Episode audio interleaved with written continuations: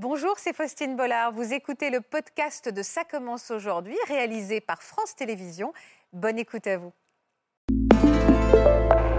Bonjour, c'est Faustine Bollard. Vous écoutez une histoire de l'émission du jour. Ça commence aujourd'hui. C'est un podcast France Télévisions. Je vous souhaite une bonne écoute.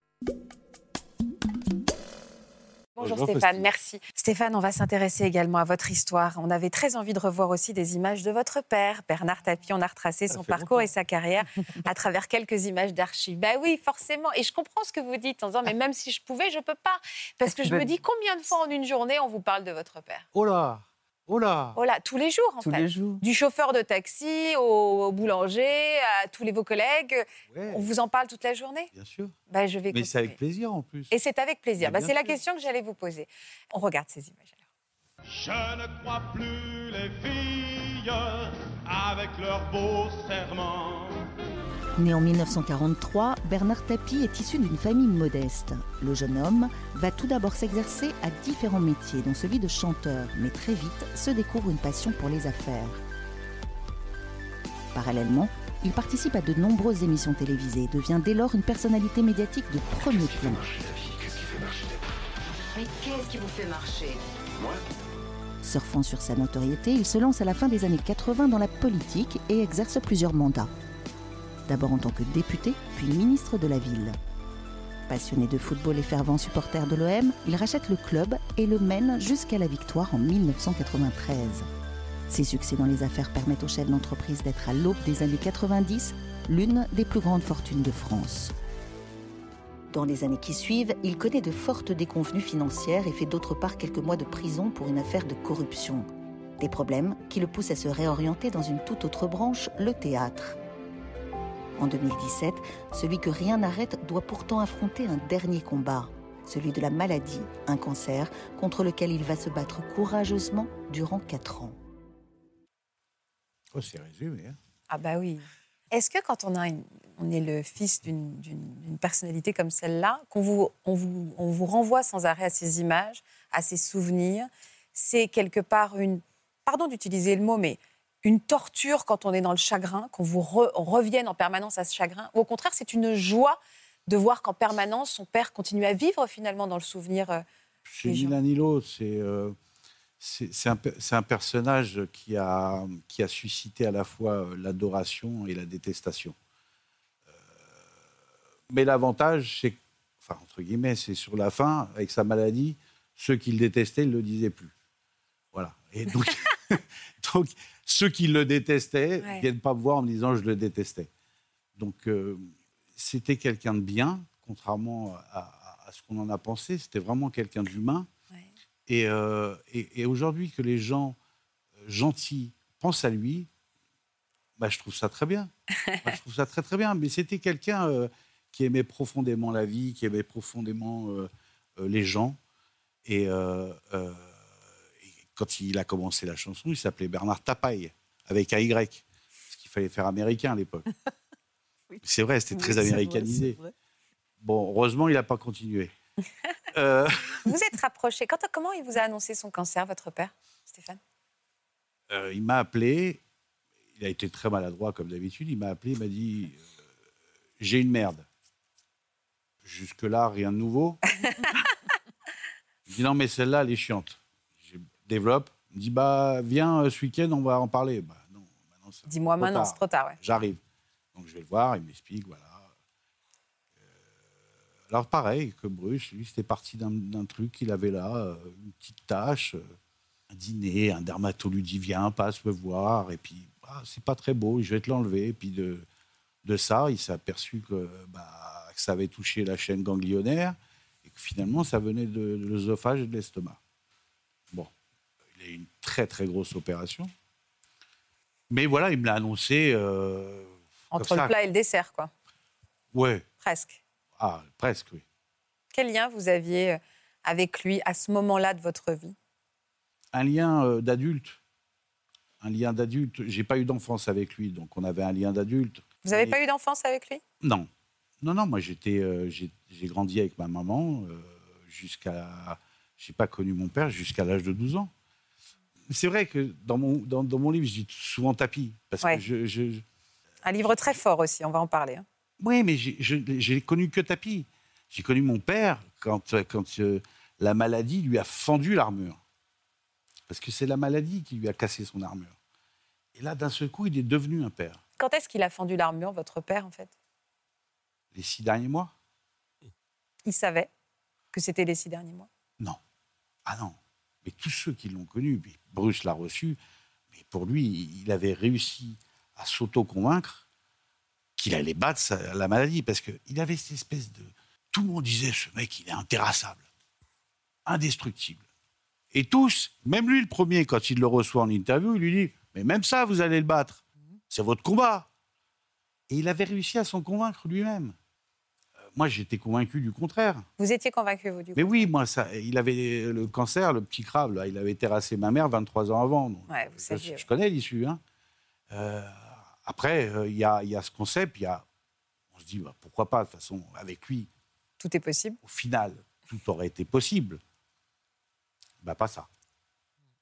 Il, il cherchait, il, il- il trouvait toujours un tout petit fil auquel se raccrocher qui va lui donner un petit coup d'espoir. Par exemple, le plus grand drame, ça a été au début quand il a perdu sa voix.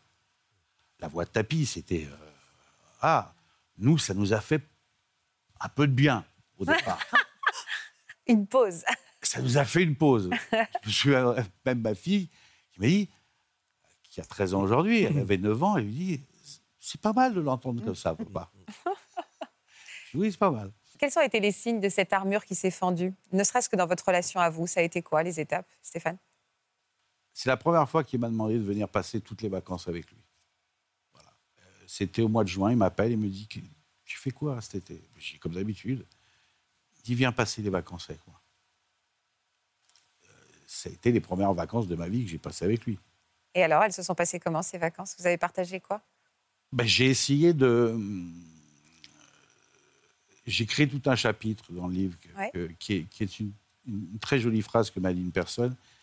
C'est j'ai euh, investi dans des souvenirs. Je me suis créé des souvenirs que je n'avais pas. Euh, donc j'ai investi, investi. J'ai passé mes- mes- des heures, des heures, des heures au chevet avec lui et les seuls moments de conscience euh, qu'il pouvait avoir, j'étais réveillé, j'étais là, j'étais présent, et je me suis créé. Euh, j'ai pas rattrapé le temps perdu parce qu'on ne rattrape jamais le temps, le temps qui est perdu parce qu'il est perdu. Donc je me suis créé d'autres souvenirs et des jolis souvenirs. Voilà, je me suis créé une vie avec lui en, en six mois, mais une vraie vie d'enfant à père. Vous lui avez dit que vous l'aimiez? Euh, je l'ai regardé, je lui ai dit Regarde-moi. Je regarde, je t'aime. Je lui ai dit Pourquoi tu me dis ça? Dis-moi la même chose. Oui, je t'aime. Je Tu vois, c'est pas dur. Et il a répondu quoi?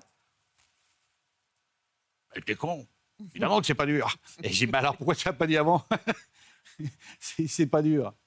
Mais parce que voilà, c'était. euh, Après, il faut se replonger sur, sur le personnage qu'il était et qu'il avait dû euh, également se créer.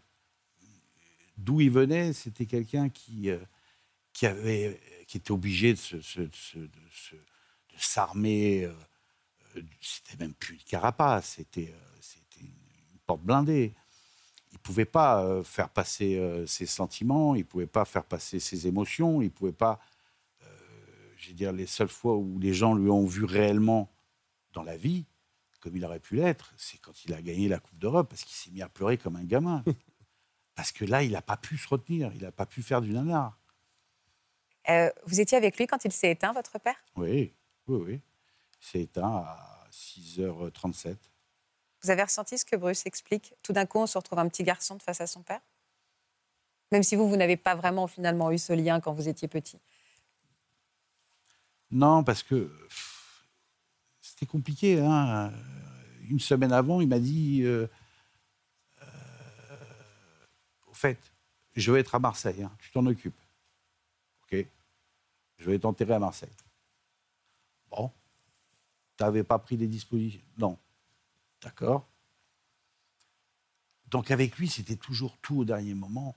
Et même ça, ça a été au dernier moment. Il a fallu improviser tout le long. C'est-à-dire que c'est vous qui avez dû organiser ces obsèques? C'était à moi de le faire.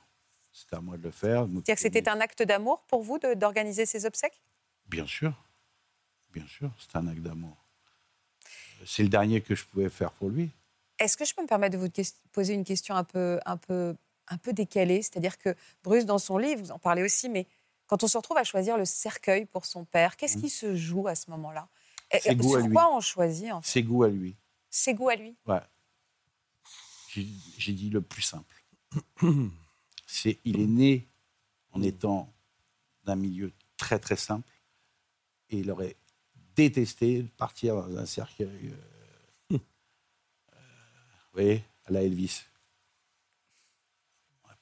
Mais c'est c'est pas lunaire parce que on, se, on, on pense avec euh, son logiciel à lui. Voilà.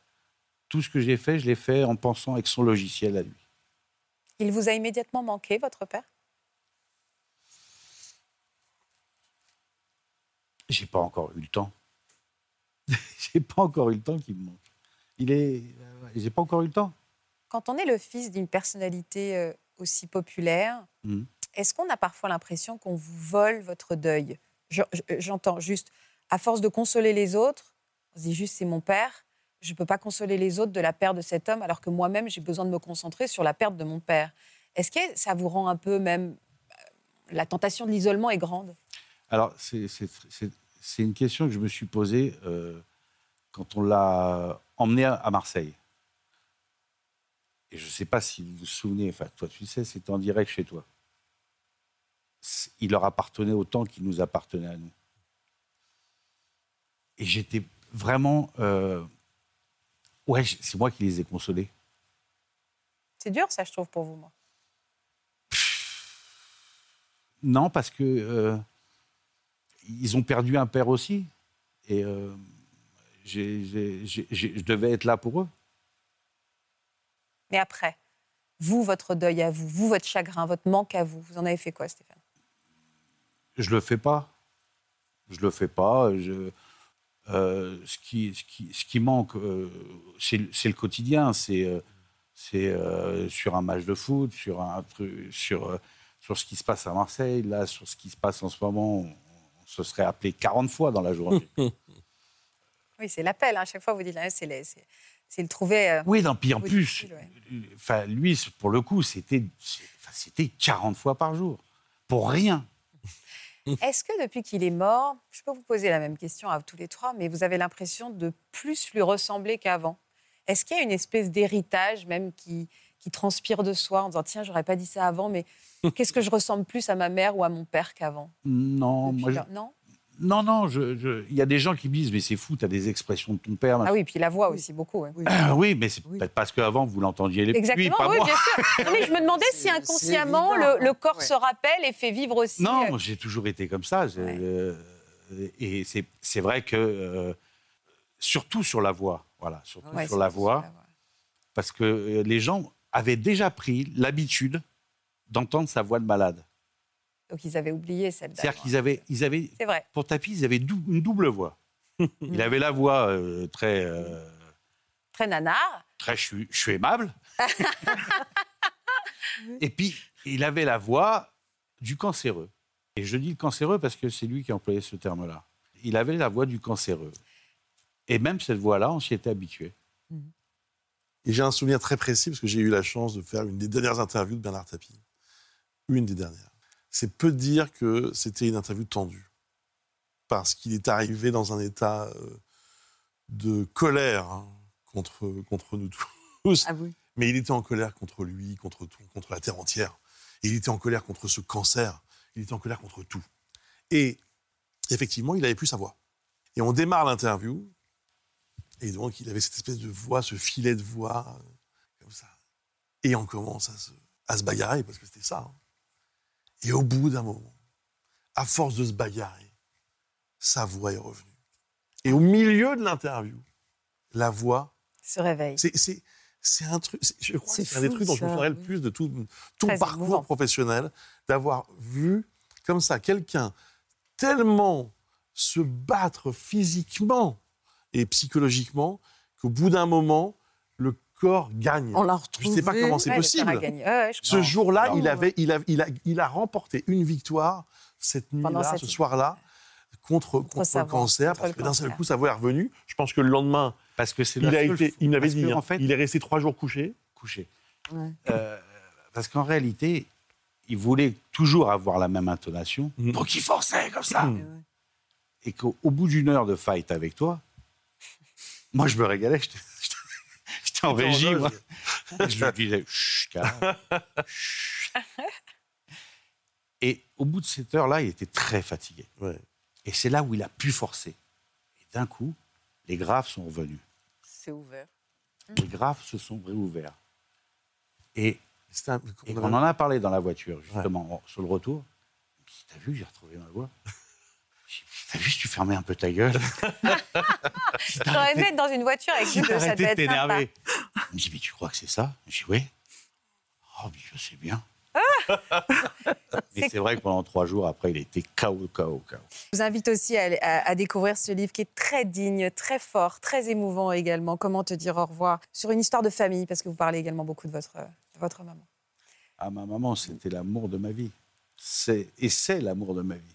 Ça reste l'amour de ma vie euh, qui est parti beaucoup trop tôt. Et, euh, et elle, euh, c'est.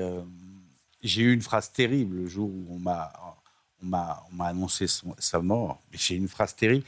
Et je, en- encore aujourd'hui, je m'en veux.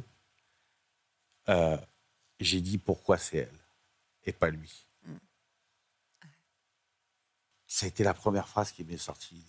J'étais dans une rage, une colère. Ouais. un- Mais c'est moi, j'ai été au- au-delà de la tristesse. J'étais dans une rage et une colère contre la vie, contre. Euh, ça a beaucoup compliqué mes relations avec les femmes. Je, je n'avais qu'une femme euh, en tête, c'était elle. C'était la perfection. C'était. euh, Donc c'est aussi un hommage à votre maman que vous êtes venu rendre ici. Pourquoi on n'a pas envie de faire son deuil, Stéphane? Ah, c'est en ce qui me concerne, c'est pas que j'ai pas envie, c'est que ça, il serait impossible à faire. On m'en parle toute la journée. Oui, ça aussi, Les bien sûr, jours. bien sûr, bien sûr. On m'envoie des vidéos, on m'envoie des, des- des- des articles, on m'envoie. de- Si, si je rentre à, à me dire il faut que je fasse un processus de deuil, ben, je deviens schizophrène complet. C'est impossible à faire. Pour moi, je n'ai même pas essayé de le faire et parce que il faut, il faut qu'on- pour faire un deuil, il faut fermer un livre. Et je peux pas le fermer ce livre. Je peux pas le fermer. Il est impossible à fermer. On me l'ouvre toute la journée. Donc je peux pas le fermer ce livre et euh, c'est, euh, je vais vous dire, ma maman, ça fait 23 ans, je n'ai toujours pas fait mon deuil. Donc, je me suis dit, je vais pas repartir 23 ans, euh, c'est avec mon père, en plus, on va m'en parler toute la journée. Donc, non, c'est bon. Là, j'ai pris la décision de ne pas vouloir le faire, et euh, il est là, voilà. Voilà, j'espère que ce podcast de Ça commence aujourd'hui vous a plu. Si c'est le cas, n'hésitez pas à vous abonner. Vous pouvez également retrouver l'intégralité de nos émissions sur France.tv.